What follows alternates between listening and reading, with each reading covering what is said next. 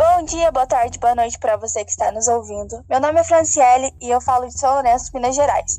Estou no primeiro período de Publicidade e Propaganda. Hoje estou com os meus colegas de faculdade.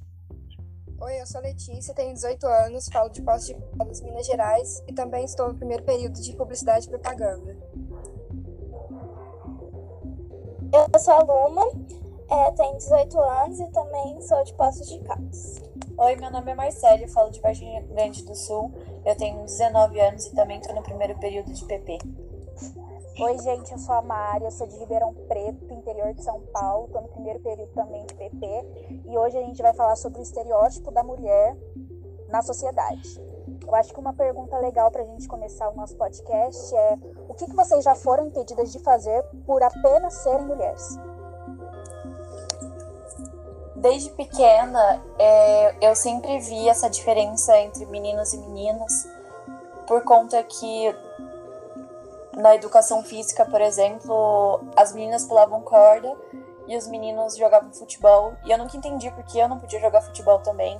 E sempre aquela questão de, ah, futebol é coisa de menino, então a menina tem que pular corda.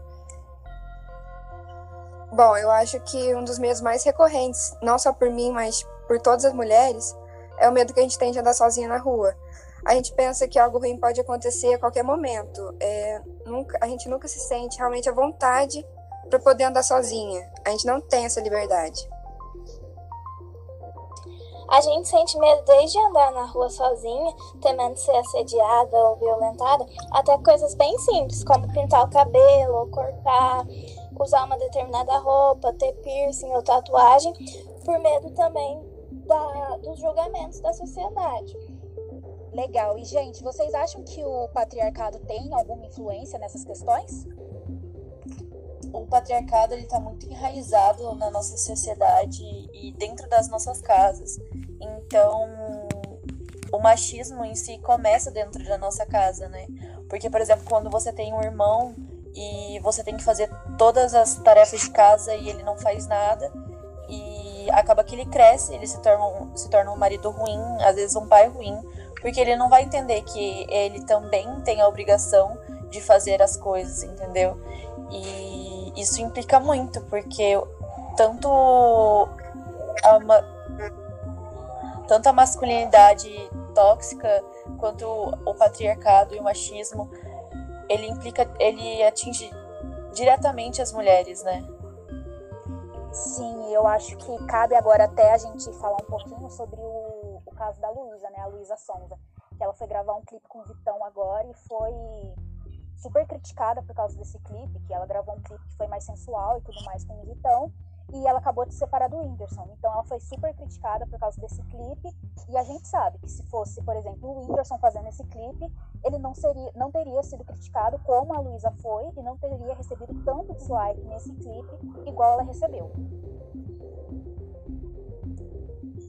da Luísa Sonza ser uma mulher livre é o que incomodou e fez com que ela teve todo esse julgamento durante o lançamento do clipe e que teve ela ter o, o clipe com um dos maiores números de dislike, dislike do mundo. Né? Sim, e, e, eu acho que fizeram até grupos, né, para falarem a respeito de. para boicotarem o, o videoclipe e tudo mais. E a gente vê realmente que o machismo tóxico faz. O que o machismo tóxico tem, tem feito com a sociedade. A Luísa chegou a ser ameaçada, o Whindersson chegou a ser ameaçado só por conta disso. Então a gente vê que o machismo não é qualquer brincadeirinha, o machismo é uma coisa muito séria que está impregnada na nossa sociedade. Sim, eu acho que uma coisa que a gente tem que levar aí é tentar desconstruir essa imagem do, do homem que, que criaram, né, há muito tempo atrás para para a gente não ter que carregar esses fardos com a gente aí por muito mais tempo. E fora também que quando o Vitão fez um clipe com a Anitta, ele tinha acabado de se separar também da namorada dele. E não aconteceu isso. Ele, o vídeo deles não recebeu milhares de dislikes, entendeu? Então é muito aquela questão. É porque ela é mulher, entendeu? É porque Porque se fosse ao contrário, não teria acontecido isso. E por último tem o caso da Maísa também, que é uma menina que é exposta desde de criança, né, desde pequena, e hoje em dia que ela cresceu, né, já é uma mulher e, e, acham que tem direito de se intrometerem na vida íntima dela, né, na vida pessoal dela, em questões comentam a toda hora se ela faz sexo namorado dela. E, e são questões que não têm que ser tocadas, mesmo ela sendo uma figura pública. Além de que tudo que ela posta, as pessoas é, já começam a comentar. Ela não pode falar um palavrão que a mídia já cai em cima dela e tudo que ela faz, todo mundo cai em cima dela. Isso, porque criaram uma imagem né, dela desde de pequena, sendo aquela Maísa, é, aquela criança toda perfeitinha e tudo mais, e esqueceram que, que todo mundo erre, enfim, e, e, que nem a Luma falou agora que eu acho que quando ela fez 18 anos, ela soltou o primeiro palavrão e tudo mais.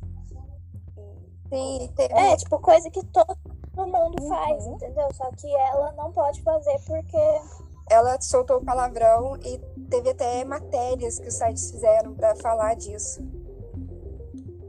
Eles acham que ela tem a obrigação de dar satisfação de exatamente tudo que ela faz na vida dela, só porque ela é uma pessoa pública e uma mulher.